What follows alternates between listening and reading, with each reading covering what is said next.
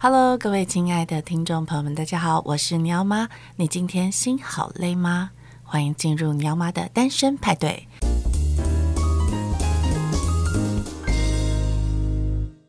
今天邀请到的超级大来宾，他是微笑音符的共同创办人陈宝文，让我们欢迎宝文。Hello，大家好，我是微笑音符共同创办人陈宝文。Hello，我觉得宝文是呃本身的资历也就是蛮特别的，你要不要先跟听众朋友们大家说一下？呃，我是呃台大管理学院毕业，那毕业之后去日本东京大学念都市计划，好，那这个都市计划毕业之后，我又在日本做系统整合，嗯嗯，后来回到台湾之后。我也是在呃电子公司做系统整合的工作。嗯，对，我就是感觉跟教育好像离得有点远，对不对？后来回台湾是怎么想怎么样的机缘？觉得可以来创办这个幼儿园或是这个教育机构？呃，当时二零一三年我从日本搬回台湾的时候，呃，那时候我的儿子三岁，对，哦，我女儿一岁，对，那在当时帮我的小孩找幼儿园。那就辗转发现，台北市的幼儿园，呃，可能就是以蒙特梭利双语的幼儿园，呃，或者是全美语的幼儿园为主。对。那因为我太太是念艺术的，她是念音乐的，是，所以她非常重视这种艺术的元素。对。哦，在有没有在这个园所里面？那这些幼儿园呢，很明显的就是都缺乏。哦，那呃，就。因此呢，我们就开始在寻找我们理想中的幼儿园。嗯嗯，对。然后一直没有找到，是吗？呃，在台湾，在至少在台北市，当时我们没有发现哦，所以我们就开始上网哦，哦，做一些这个 study，然后就发现了，哎，在意大利瑞吉欧哦，有这样的一个瑞吉欧方法嗯的幼儿园，嗯，非常吸引人。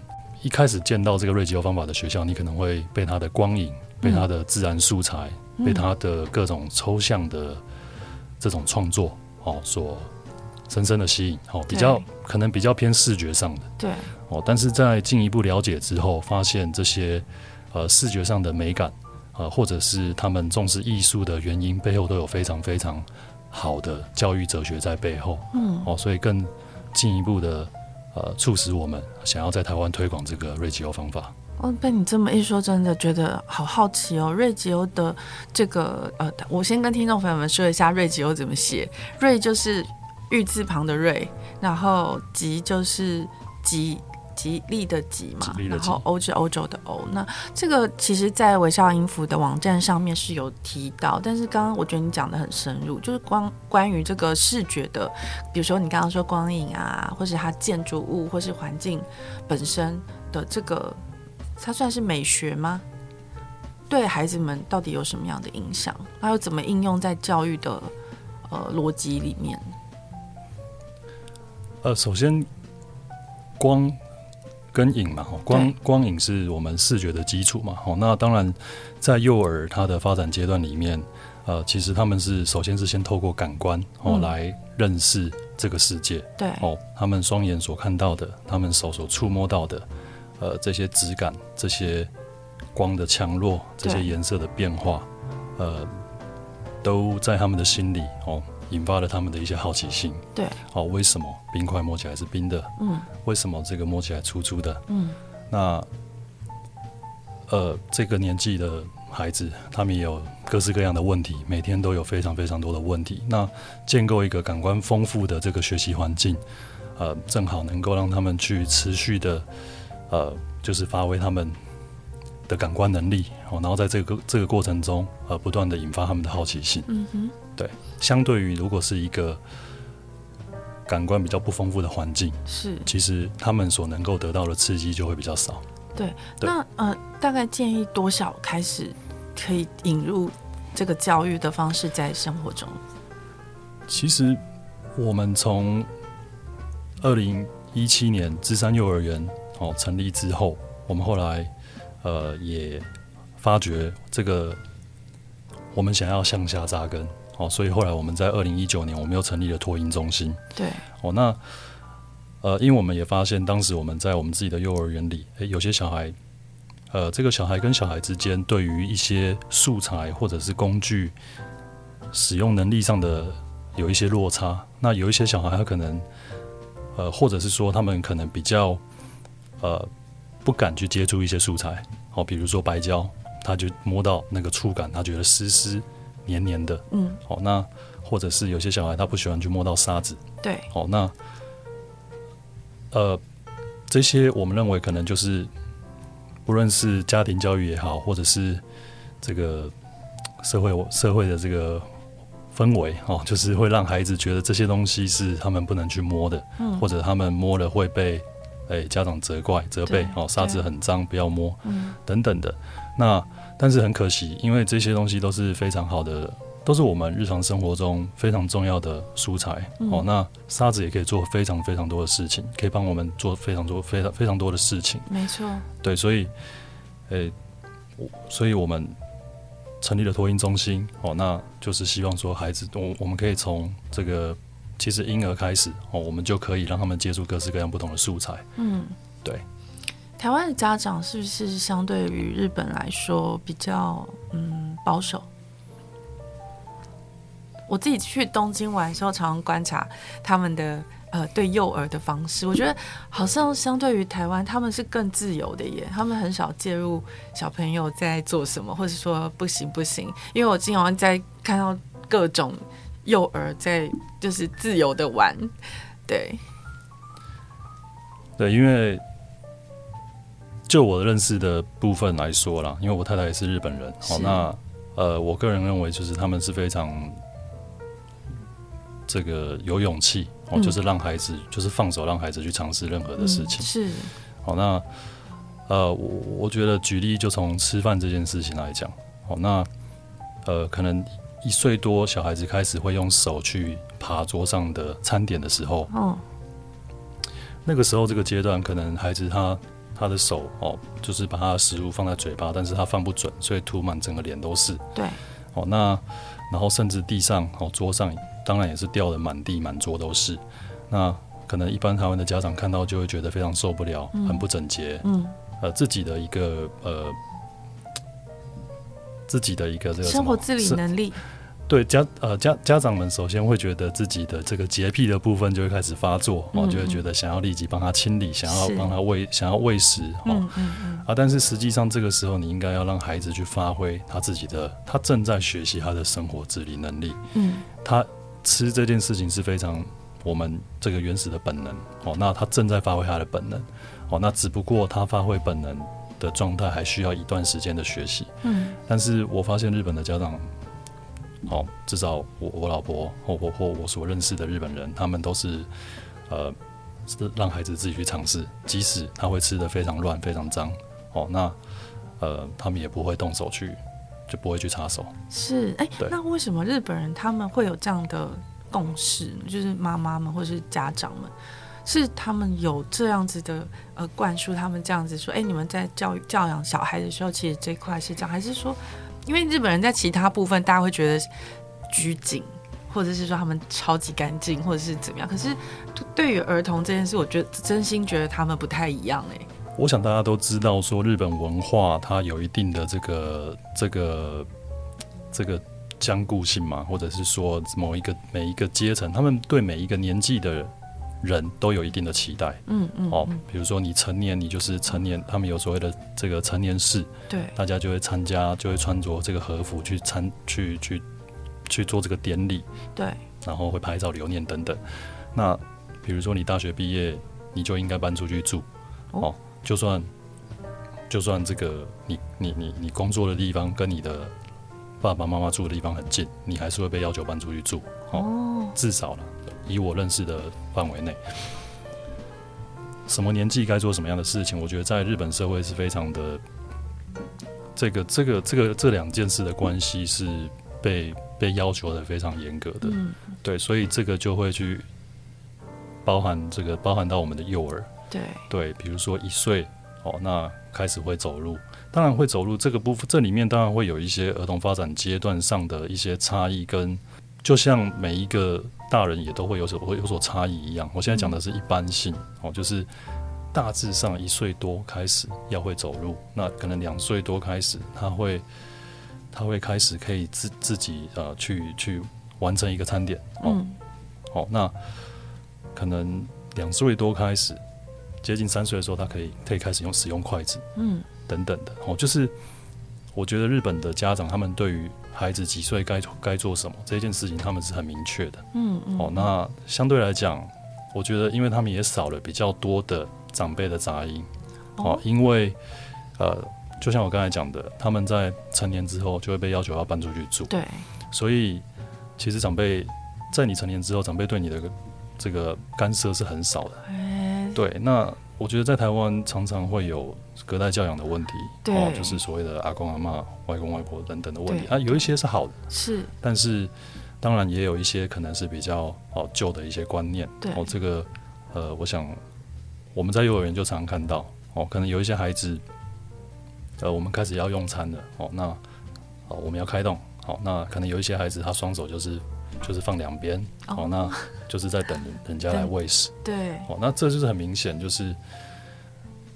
明明吃是一件，呃，我们原始的本能哦，这样的一个事情，但是他有一些孩子，他可能在这个家庭教育的这个过程中，哦，因为被就是照顾的太太仔细，哦，所以他反而失去了这种本能的行为啊。对，说的很好哦，因为其实我觉得台湾家长一方面是第一个，你刚刚讲洁癖的。这个他们会很受不了，因为他们希望孩子的接触的东西都是无菌的，然后非常干净整洁的，啊、呃，然后另外阿公阿嬷的问题其实是他们怕小朋友没有吃到足够的营养，会长不高、长不大，所以他们会很迫切的希望把东西塞进去。嗯、那因为台湾的这个双薪家庭的状况是很普遍啦，跟我不知道跟日本社会相较之下，呃，是不是更多？是有妈妈在上班的这个状况，是是相对来讲，当然我我我我想大部分的台湾的家庭都是双薪家庭为主。那日本的话就是会比较会比较呃不一定，就是如果双薪家庭近年近几年的趋势，双薪家庭的比例也是越来越高。不过他们传统上大部分都还是呃就是妈妈专职做家庭主妇为主。嗯，对。可是那这样，他们这些女性还是会回到职场吗？还是其实从生了孩子之后，她就是一直当妈妈了？嗯，以以以以我我们家的例子来讲的话，是，是我太太，她是就是回到职场，啊，也是呃，就是有自己有在经营自己的事业的部分。对，所以我觉得多多少少都会回到职场，只是说回到职场的工作的强度可能会。因为他还是要兼，他就是日本的妈妈比较有需要兼顾家庭照顾的这个部分，所以他们可能会选择一些比较兼职，嗯哼，比较可以兼顾育儿，嗯嗯哦的工作。我相信很多台湾的妈妈也很想要这样子工作，嗯、就是可以兼顾小孩跟职场啦。嗯、但是呃，我觉得每一个母亲的内心都是很纠结的，因为就是嗯，我们总常常会觉得我们牺牲孩子。嗯或是我们牺牲我们自己，或是我们牺牲工作等等哦。那因为我自己也是一个人带小孩，然后其实非常多年都是都是这样，我必须要兼顾工作跟我的孩子。嗯，那是非常辛苦的一段历程，到现在都还是。他已经要念国三了，嗯，都还是放心不下他。其实呢，我也准备了一个问题想要来问 主持人，这样来哦。那我想要问主持人，就是你觉得什么是美？呃，我每天都在想这件事，但是我这几年有点体悟到，就是我觉得真跟善之后，自然会有一个美，嗯，就是你你你真很真诚、很真挚、很真实的，然后跟那种良善，嗯，它结合之后，自然会出现一个美的感觉、感受，那个感受是很强的。是，好，谢谢谢谢主持人的分享，真善美，那。呃，我每一次在有机会好的时候，我都会问大家觉得什么是美，很自然而然的，我都会听到各式各样不同的答案。哦，有些人觉得看起来很舒服就是美，那有些人觉得看起来很很很整齐、很有秩序就是美。那有些人觉得，嗯、呃，有变化性是美哦，所以每个人的想法都不一样。我觉得我们现在的教育里面最缺乏的就是去认知到每个人的想法都不一样。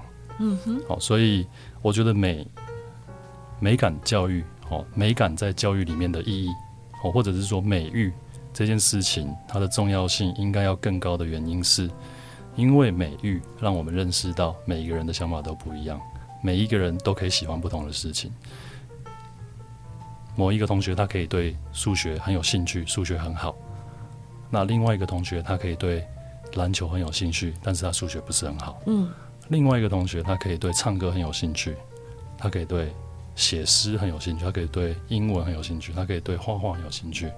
这些不一样的地方，我们应该把它称成称称之为一种美，而不是希望每一只鱼都可以爬树，每一只猴子好都都会去游泳。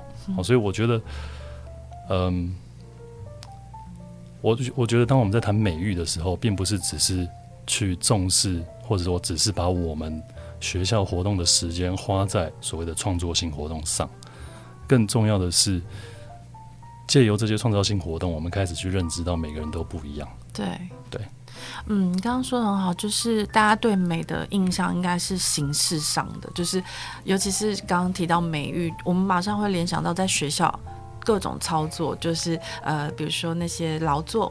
然后还有音乐课，我们要吹直笛。好，可能更广泛的一点来看，嗯，顶多就是说小朋友去看一些艺术表演，呃，或者是舞蹈，这些都算进来的时候，在校园里面，我觉得已经算是呃大家比较能接受的美育这这件事。但你刚刚说的很重要的是说，它其实是蛮哲学式的啦。我们在讲的是看到每一个人不一样的样子。但这件事在台湾确实很难发生，就是，呃，我不知道为什么哎、我觉得台湾的教育目前还是希望每个孩子他可以有一个，呃，怎么讲，呃，齐头式的平等。但是这件事情，我觉得在近年来是越来越难，因为不知道什么原因，也许是媒体，也许是三 C，也许是各种呃科技的进步，我觉得已经很难。再让孩子们回到像我们小时候那种集体操课、集体演练的那种的样子了。现在每个孩子就是都很活泼、很很自。你一方面可以说他们很自我，但是我是个人很欣赏那样的自我。对，那不知道在你们的学呃学校里面是不是也是这样子？对我，我想在幼儿这个领域的话，呃，我们更容易做到。就是尊重孩子的自我，因为因为其实幼儿他们的，一般普遍来讲，大人的世界对他们的要求还没有这么多，他们不会希望说哦，你的成绩要怎么样，哦，你的什么什么部分，哦，没有一个这个标准去判断他们学习的成效，对，哦，所以这这一块我觉得是在幼儿领域，其实还是蛮蛮开放的，嗯，对对对。你那时候台大毕业的时候，为什么会想去日本留学？因为如果说按台湾人的习惯是，呃，可能美国是首选，然后日本可能是相对少。因为我当时对于都市跟建筑的一些问题很有兴趣，嗯，哦，特别是特别是一些像交通啊。好的问题，都市里面的一些交通问题，呃，比如说包含说为什么我们的机车族这么多啊，然后这些机车族的一些驾驶行为是不是有影响到我们开车的行为啊？嗯嗯。好，因为很多人可能是由机车族转换成汽车族的嘛。好，所以我想要朝这个方向去去进一步的去研究。那当然，日本在这方面是大家对于他们的。印象是他们这方面是很进步的嘛？好，比如他们的公共交通，呃，他们的这个电车系统，嗯，好，是我想应该全世界第一吧？哦，就是这个东京大东京都会区哦，他们的四四通八达的这个电车网路，当时会选择去日本，主要是因为这个原因。嗯嗯，对，因为应该是说。应该是说，这个因为美国毕竟还是一个以汽车为主的一个城市的规划了。对对，对。那但是以未来来讲，不论是节能减碳，或者是或者是就是公平正义哦，各方面的角度，其实都是要做这个大众交通工具为主的城市发展。哦，所以其实你是很有问题意识的一个人呢。你那时候在念商学院，是说对我比较关心社会的一些，就是对一些社会的一些问题这样子。是。品格非常的，你知道，就是不止学识有点愤青这样子，就是愤，当年是愤青，有一点愤青，那现在还是愤青吗？现在已经被磨掉了，现在已经磨掉了吗？所以你当时从呃日本呃你是念东东大嘛？对，真的很优秀哎，这么优秀是自己来还是说你觉得在台湾的学术养成里面是还是有可以值得嘉许的地方？其实我觉得。当然，在台大也学到了不少东西嘛。哦，那但我觉得最重要的应该还是，呃，我能够就是说非本科系去去这个东京大学念都市计划，而且我主要是念都市交通。对啊。哦，那都市交通，我我我我我想主要是因为我对这件事情真的很有兴趣。嗯哼。好，然后我有足够的自由的时间去呃做这些研究，然后。做了一个呃，能够这个打动教授的一个 proposal，嗯哼，嗯哼，这样子他才让我进进去。哦，对，很很，因为我知道在日本要念研究所或是博士都很不容易。嗯，日本的研究所教育跟美国很不一样，对，哦，它比较像比较像是英国的研究所教育，他们比较偏就是自由研究，嗯，哦，就是。美国比较多，大多数都是教学导向的研究。对，然后就是你可能在这个念博士的期间，硕博士主要是博士哈，硕博博士的期间，你可能要做很多教学。对，所以你毕业之后，你变得很会教。嗯嗯。对，但是在在日本的话，比较偏就是研究。嗯。好，那就是研究的话，其实你会花很多时间，你是一个人在阅读，然后一个人在思考这些问题。当然你，你你。你你的研究室里面还是有其他的同学，所以你研究到某，你可能每一个阶段你都会跟你同学进行一些交流。嗯，对，那就是这个过程一直不断的重复。嗯哼，哦，那他们希望说从这这这里面你会有很多很多原创的一些想法跟观点。对啊，哎、欸，这件事情我前一阵子才刚听一个人说，嗯、就是。台湾的呃原创的这个论文啊，嗯、对，很少。我们都习惯去参考非常多的文献资料，嗯、重新爬书，嗯、然后我们很少去开创一个新的问题，因为我们怕不对。嗯、对，那呃，台湾就是很爱写考古题。所以我们的养成过程里面，我们就是会习惯性，我们去找很多旧的资料，然后我们把它呃整理起来，这样就不会错。我们只要再从中梳理出一个新的，好像有一个新的支线啊，这样就很棒了。所以你刚刚提到，就是说，原来日本人也是重视原创这件事情，我觉得非常重视原创，是不是很重要？呃，就是其实呃，网络上也常常看到一些日本的那种无脑的发明，就是你会觉得为什么我会需要这个我的这种发明？其实我想。都是这样子的一个结果。那日本现在，我想在他们的，他们非常重视基础科学研究，哦，哦，哦，所以他这也是为什么，虽然说他们现在的半导体制造能力很低，但是他们的半导体里面所需要的化学的研发能力，先进的这个化学的原料的部分，目前都还是以日本几个大厂为主。嗯，对，这就是其实他们是非常重视科学研究的。嗯，对，那。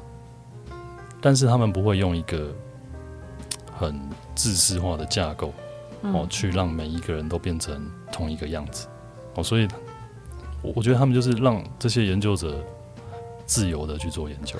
对对，其实讲到这边，我就其实很想问问你，因为你自己现在办教育也这么多年，从从一三年到现在十年了耶，对，很棒。那呃，你自己观察，因为虽然你带的是幼儿，嗯，但是我想。你还是看到了每一个个体，他本身不一样的跟特质。那到底要怎么样让他们感觉到呃教育的存在，还有教育的价值？因为我们就不我们不可能说有老师在，然后我们就放孩子就让他们自己玩嘛，对不对？他还是有一个嗯，可以说系统吗？你自己怎么看你们的学校？其实从我自己的这个就是求学的。这个过程啊，我去领悟到一件事情，就是说，真正的教育，对，哦，是发生在你开始自我学习的时候，嗯，哦，所以这个也是一个很有名的这个小说家，哦，就是基地，我不知道你知不知道，Foundation，哦，之之前一阵子在 Apple Plus 上有有有有有一有一部剧叫 Foundation，哦，一个科幻的这个。科幻小说为基础的一个一一部一部影集，那这个作家他其实是科学系呃化学系的教授哦，美国的化学系教授。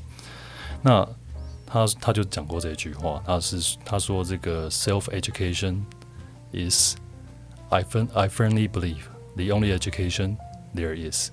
哇！所以他就说，我我觉得，所以在瑞吉欧方法里面，或者在我们的原说里面哦，我们其实老师们提供的各种素材。各种的，我们会说，我们会称之为 provocation，嗯，刺激，嗯，我们 set，我们会 set up 各种我们觉得有趣的事情，嗯哼，但是我们会希望孩子自行去发现，好，一样的事情我也可以教他做，但是他自己发现的喜悦会远比我教他的时候那种喜悦还要大，对，很多很多。没错，所以成人的功能应该是在于我们设计一个情境，对，但是我们不揭穿嘛，对，而是由他们进来这个环境，然后他们自己去发掘，对。这个事物，嗯、呃，他们其实也会相对有自信很多，对，当他可以掌握这个事情的逻辑之后，小朋友其实是会很开心，对，那我想长大之后，我们自己都有学过一些东西嘛，对，我可能我以前也有。是尝试写一些程式啊等等的，那或者是说，呃，我们可能有学一些运动啊，对，哦，那可能有一些问题你可能会卡关很久，对，但是当你发现你会的那个那个瞬间，你那个就是你那个成就感，其实是会伴随你接下来所有的学习，没错，你会相信你可以，是，对，很棒，小孩子就是需要这个，对。对，嗯，那其实因为你们的学校主要是双语教学嘛？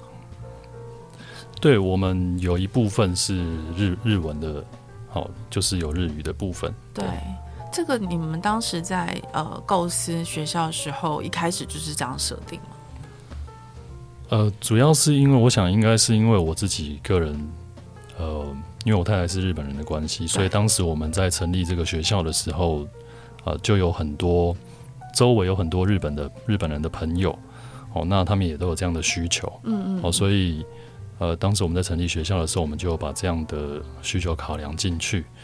那我们也发现，其实虽然说我们的教学法采用的是意大利瑞吉欧的教学法，哦，这是呃，就像刚才讲的这些比较重视这个环境啊，然后提供孩子刺激的这个部分，但是在发现就是。呃，日日语的教学，日语的教育里面，其实有很多呃比较像是礼仪教育的部分哦。嗯、这个部分我觉得呃有一些元素是非常好的、嗯、哦。那我们也是把它导入在学校里面。嗯，像什么样的礼仪？我想，我想台湾家长老师也都很想要教出有礼貌的小孩。礼仪倒不一定是说我们的。这个最台湾的家长最在意的这个打招呼的部分，哦，其实相其实蛮相反的，是、就是、怎么说呢？呃，其实我每一次，我举例，我每一次回家，好，那我爸爸妈妈都会跟我的我妹妹的孩子说要叫舅舅，对，要叫舅舅，然后会一直逼他们叫舅舅，对，哦，那其实我每次都说啊，不用叫，没关系，对对对，对，那其实这不是礼仪教育，好，这个对，对，那。我举例就是像我们学校会穿制服，对，那穿制服，然后会会戴一个制服的帽子。那这个制服它是他们呃进学校、离开学校的时候会穿的。但是当我们要每一天都有这个户外活动时间，那户外活动的时候他们会换运动服，对，对，那回来他们会再换回制服，对。好，那。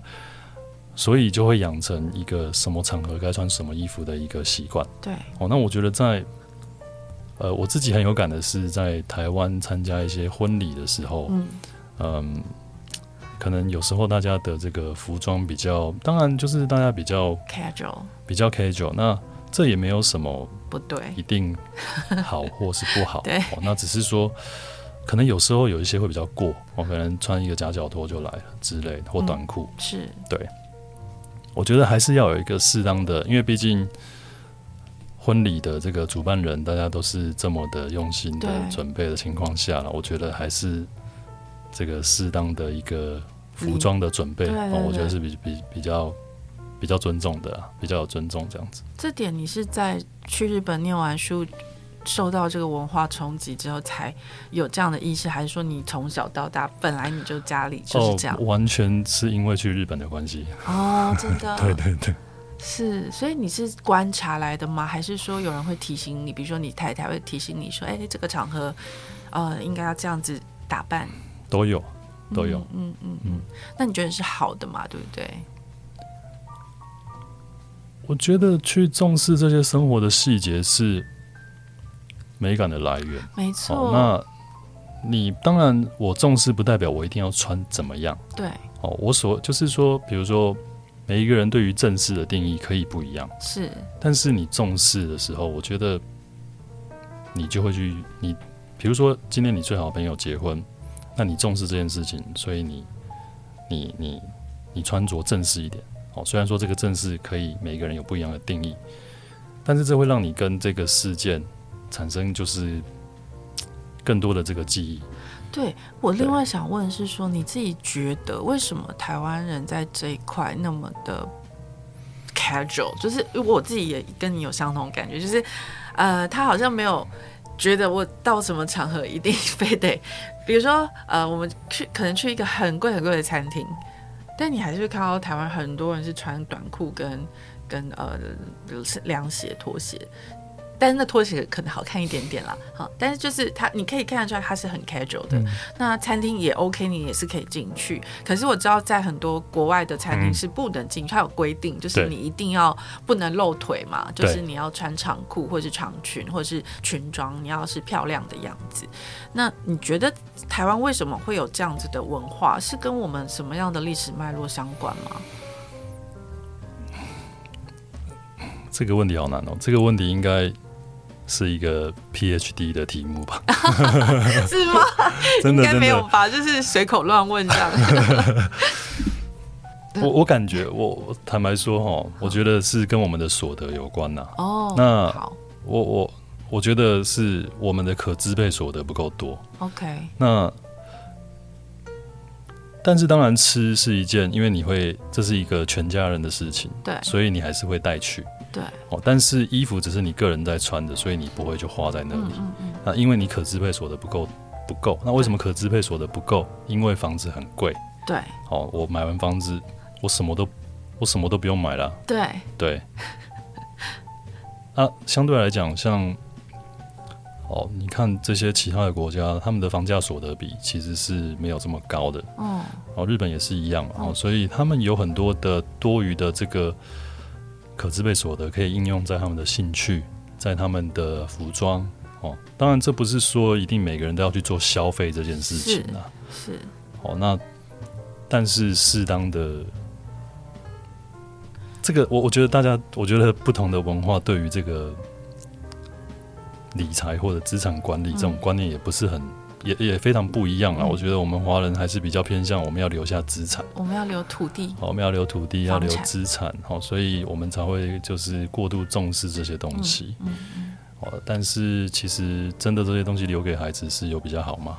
好，所以还是应该是留把这些资源呢，呃，带他去有去体验一些更特别的事的，比如说文化体验、旅游。哦，各式各样的生活方面的体验等等。对对，像你们现在小朋友在学校，呃，因为你们是双语并行嘛，对，所以他们比如说用日文上课的时候，他们也是学日本的文化资料吗？还是说都学？我们其实是很自然的，就是用很自然的方式进行。当然，当然，当然，因为我们有这个日本日语跟日本文化方面的这个。呃，课程内容嘛，哦，所以孩子自然而然都会去会去接触到日本文化，嗯，然后当然就是日语的部分。那当然，台湾的部分也是完全我们也都是也是非常重要的一环嘛，所以我们也都会同时的去进行。对，因为呃，双语是日语的部分的学校，在台湾应该没有超过两三间吧。对，在如果是以幼儿教育来讲的话，台北市可能就是就是文效英辅，对不对？可能对，可能数量真的不多。对，因为我觉得要自己在家进行日语跟台湾，嗯、就是除非你自己是日本人，或者是家里有人是日本人，不然其实很不容易耶。因为我曾经尝试过，那我就从日本买了很多日文的巧虎啊、嗯、什么回来，让我儿子对听嘛，让他看啊。但我觉得好像还是应该，呃，有一个人可以从早到晚跟他讲日文，他可能会学的比较好。那因为英文我可以，可是日文我没有办法全日文这样跟他讲，所以我后来也放弃。我想说，哦，天啊，这我没办法。然后，然后，所以就买了一堆教材在那边，我就不知道怎么用。对，但是呃，如果说，所以我才那时候会想问你们，是说，哎，到底要怎么跟小朋友进行这个？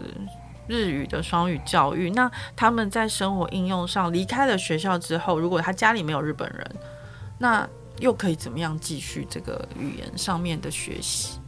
我想台湾人都很喜欢去日本旅游嘛，超爱哦。对，这个很很多很冷门，日本人都没去过的景点，但是你去那边看，就是都是台湾人。耶嗯，真的真的。那嗯，我觉得去实际上去去去去。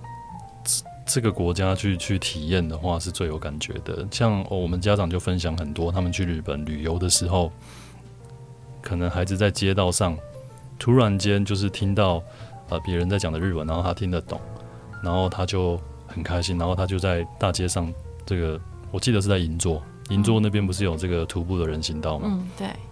马马路是封闭的嘛，哦，行人徒步区，然后他那个。孩子就在这个这个行人徒步区上开始唱我们的日日日日本的童童谣，然后就是开始做这个跳舞，啊、开始跳舞，爱哦，对，然后家长还特别把它录下来传给我们。我觉我觉得诸如此类，就是呃，家长分享很多很多，就是他们带孩子去去餐厅吃饭的时候也是一样哦，对他们也会听到，比如说旁边的这个餐桌在讲いただきます哦，或者是。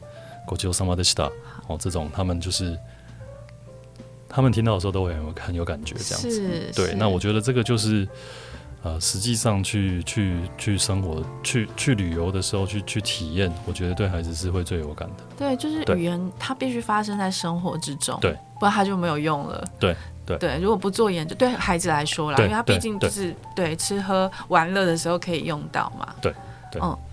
那所以你们上课是有课本的吗？还是呃，我们没有课本。哦，你们没有课本，全部就是老师设计。我们说就是都全部就是都是情境式教学这样子。嗯嗯嗯、比如说，如果现在是什么节日啊？对。比如说日本儿童节，我们要做，我们会挂鲤鱼旗嘛？对。那我们就会带孩子一起去制作这个鲤鱼旗。哦哦。对，那当然了，台湾的端午节啊，我们也会做台湾的这个相关的艾草啊等等的挂饰等等。哦，就是呃。我们认为说，其实这个刚好，因为我们有这个一个日本的家庭的这样的背景，对，那我们也有这样很多这样的，其实，在台湾或在台北市的日本人也非常多，非常多哦，所以。我想是因为有这样的背景的关系，我们今天才能够非常幸运，能够有这两个文化哦，同时在呃我们的这个学校哦去、嗯、去去发生。我是觉得很特别，因为你们就是双语，然后再结结合你刚刚说的呃瑞吉欧嘛的美感的部分。对、嗯，那你自己觉得台湾政府在做美感教育这件事情上面，可能还可以做一些什么吗？或者是说，呃，应该做而没做，或者是有做但是做不起来？比如说，好多人在骂台湾的路标指示牌做的很丑不清楚，或者是说我们的呃一些公共建设、都市建设，它就是乱七八糟，没有人看这种，或者是很丑，很多年轻人在骂啦。对，对那对对对，但是变得不知道为什么，它就是没有办法嗯落实到教育的政策里面去，因为那事实上还是要用教育把下一代都。姣好吗，他们之后进入社会的时候，他们才有办法去呃施展他们，或是发挥他们对于美这件事情的呃所长。对，但目前看起来，我们台湾其实设计系的学生非常多，台湾有超多人念设计、平面是各种视觉传达相关的东西，可是会感觉说，哎，我们有那么多有才华的青年，但是他们的这个才华并没有展现在我们的。国土上面啊，这是一个很奇怪的现象，而且我想大家会那么喜欢日本，也就是因为日本就是什么都好。可第一到降落到机场，大家觉得空气好，这就是第一了。第二呢，就是诶，什么都很漂亮，就是啊干干净净的，然后什么东西的设计都好漂亮，好好看，这样子很会运用符号啦，或者我们台湾人很爱看日本的广告。对，他他们很多电车的广告都很漂亮，就是你到地铁站，就是有看啊，这个广告好好好看哦，这样子，呃，就会觉得说，哎，这日本人好有创意。可是他们的那些创意其实都是精心设计、精心企划。对，它不是一个那种你你你看得出来，它不是那种嗯，就是我突然迸发出一个，然后我就很随性的做出来，不是，它是要一大堆人一起共同的呃去创造。把那个美感实践出来，我觉得首先就是要先更重视孩子们的创意，好，然后重视他们的工作。工作对，就是我们在其实我们在七月底我们办了一个创意季，对，哦，那这个创意季呃是一个为期四天的展展览，嗯哼，那这个展览里面我们去把我们过幼儿园过去一年哦跟托婴中心哦过去一年所做的。呃，一些课程的内容、活动的内容，把它摘要出来，呈现在这个展览里面。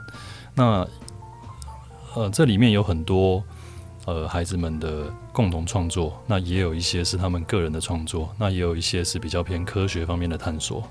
哦，那也有一些是呃比较偏这个社会方面的社会嗯实践吗？社会贡献吗？对，嗯嗯嗯哦。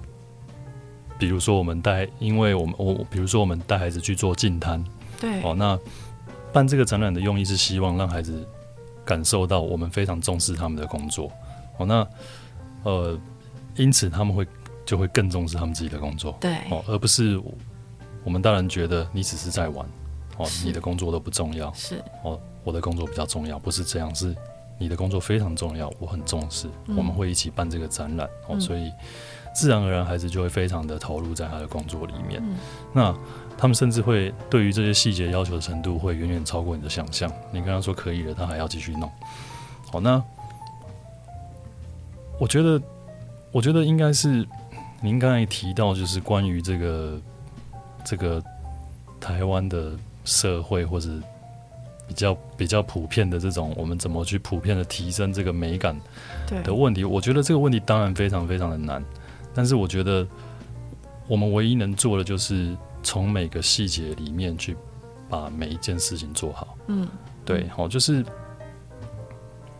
如果我们，呃，比如说您您刚才提到的哦，电车里面的广告也好，或者是说，甚至是你走在一个任何的日本的任何一条街道、大街小巷，哦，青山或者是哪里，哦，涩谷的住宅区的街道，这一些。哦，民宅的里面、外面为什么都这么干净？哦，我想你有再强大的政府都做不到。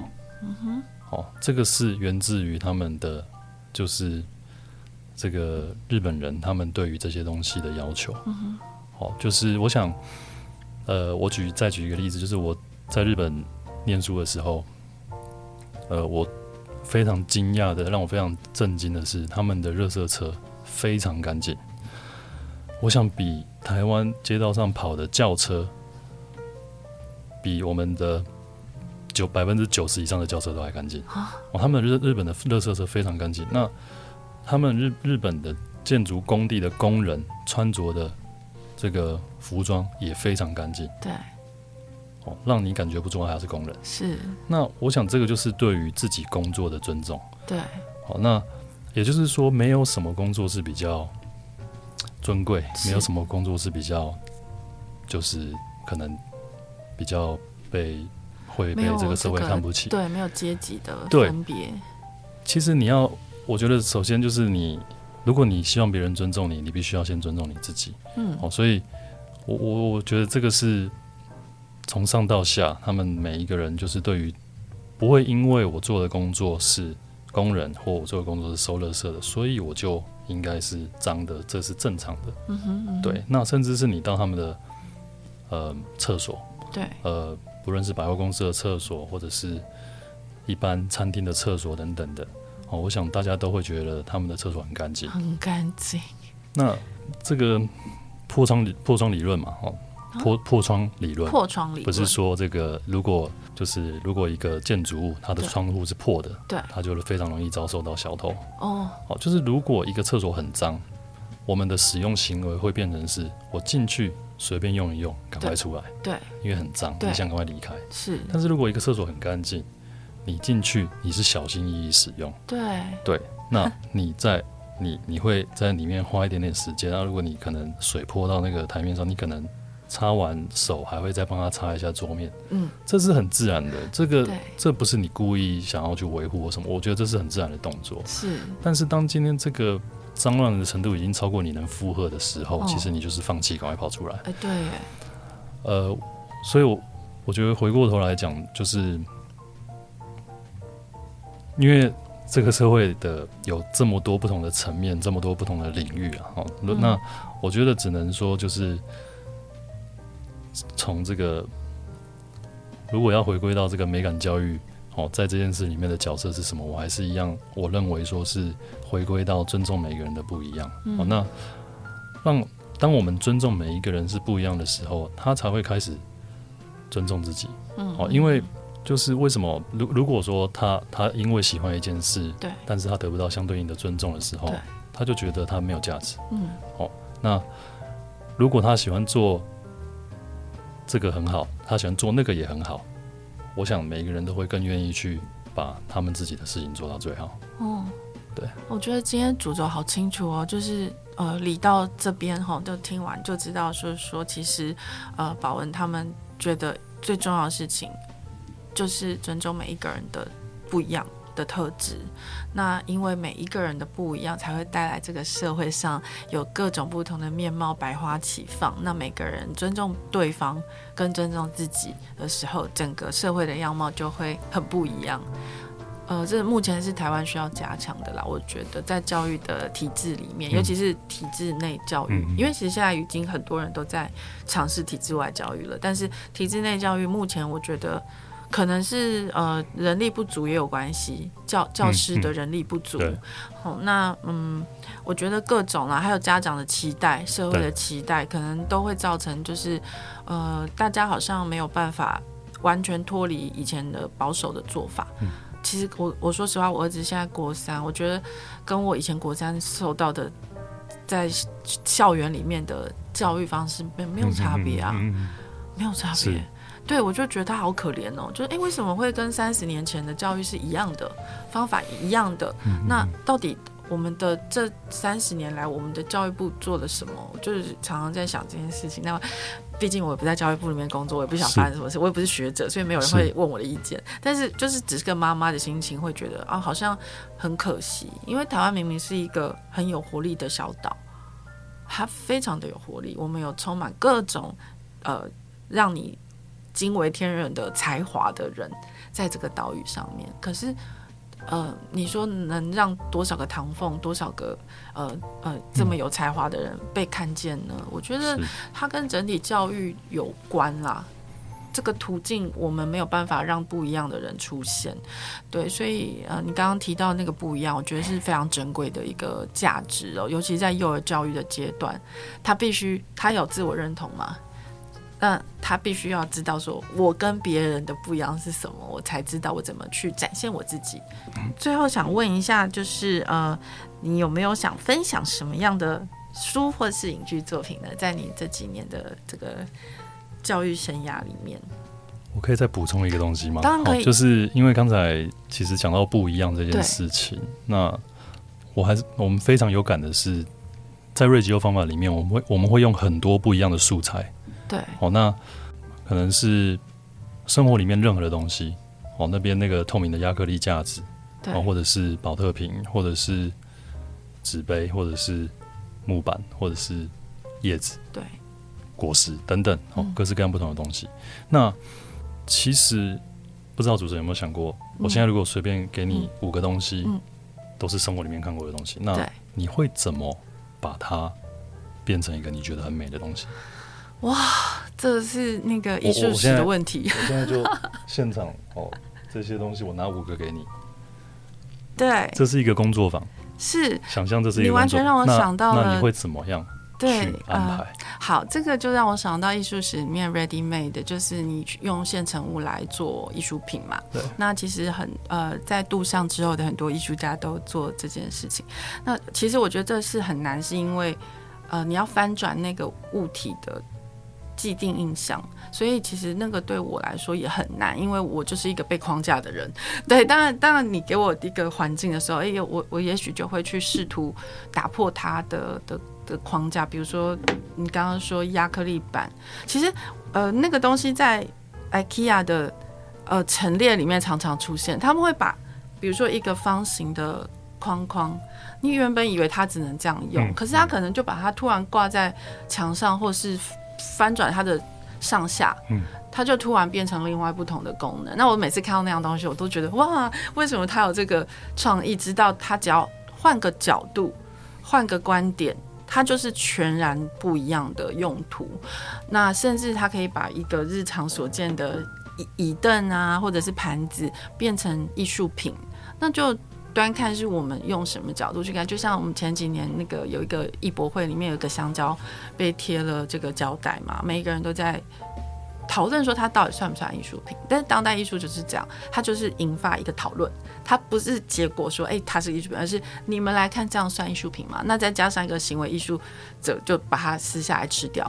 OK，好，那这个东西引发了全世界的一个呃很大的一个话题的浪潮，嗯，所以我觉得它是很成功的当代艺术的操作，嗯，对，所以你刚刚提到的这些呃 物件的组合，我会觉得。呃，如果说以我现在已经是成人来讲，这是很难的事情。但是小孩子是不是他们很快就可以组合？对，那呃，主持人，因为您说这个，因为我们现在是大人嘛，但是你应该记得我们都曾经是小孩。哦，呃，小王子里面讲过的嘛，哦，那。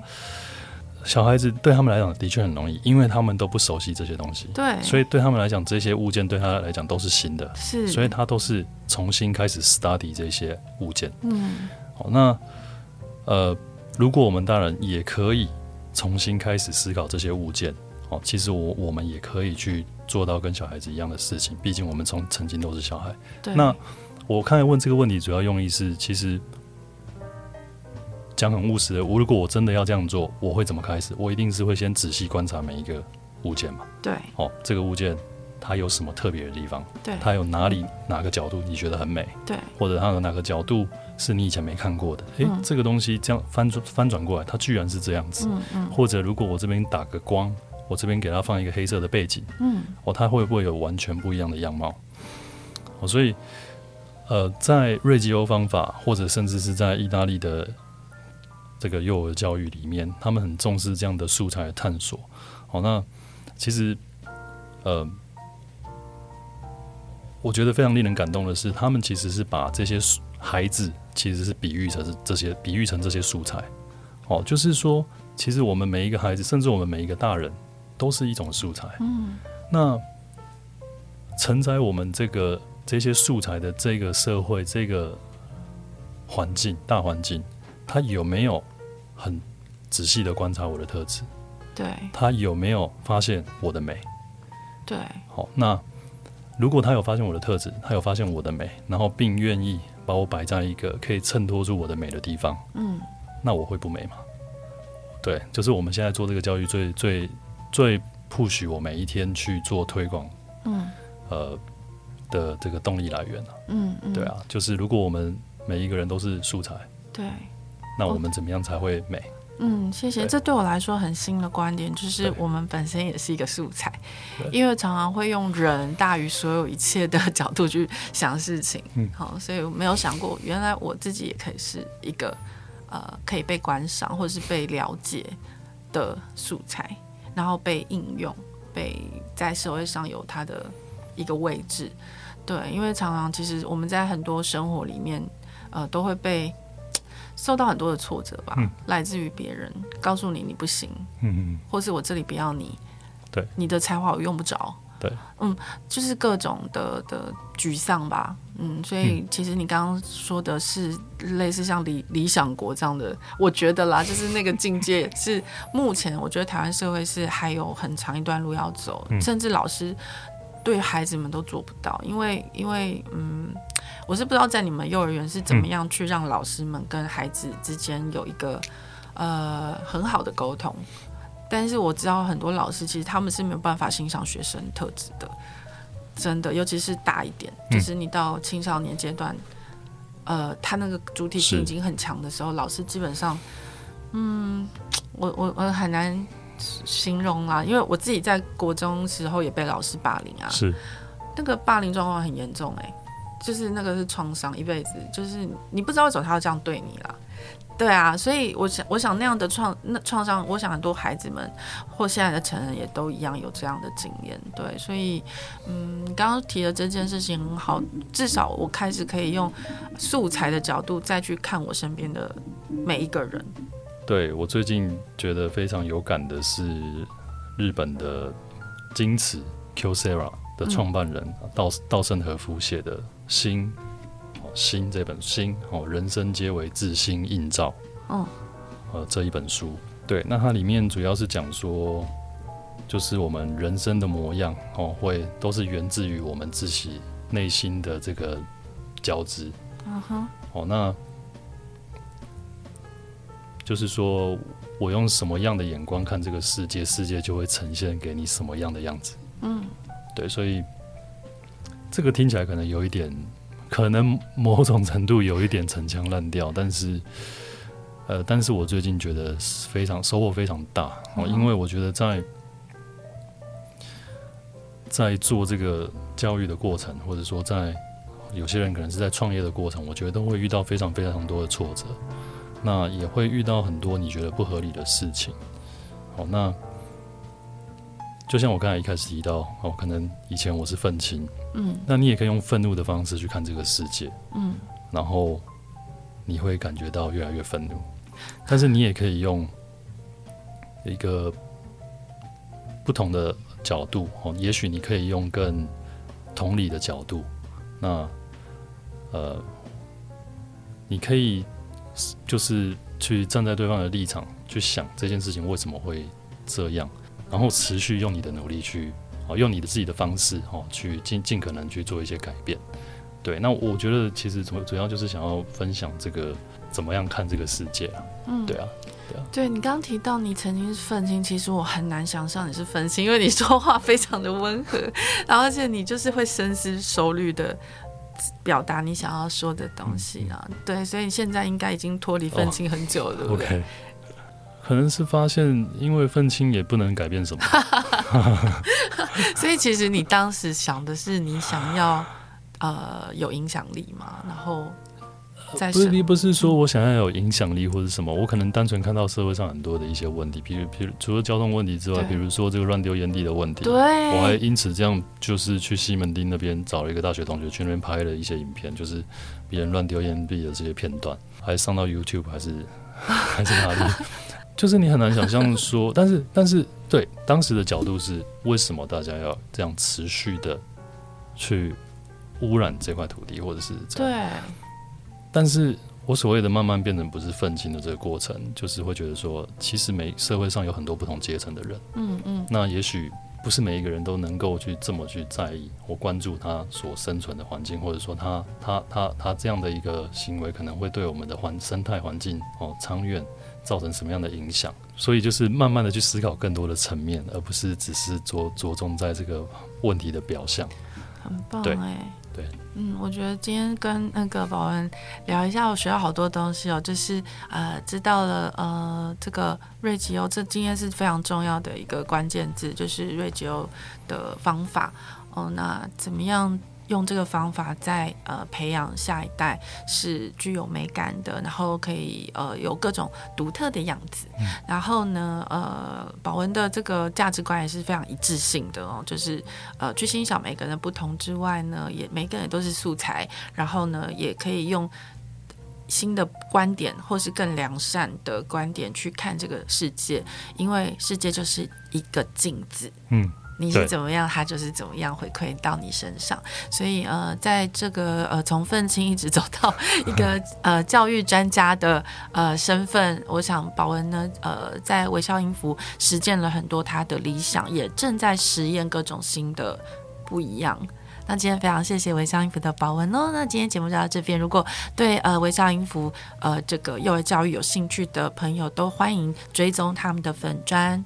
按赞，然后有什么问题都可以去问宝文哦。那今天节目就到这边，谢谢宝文，拜拜。谢谢大家。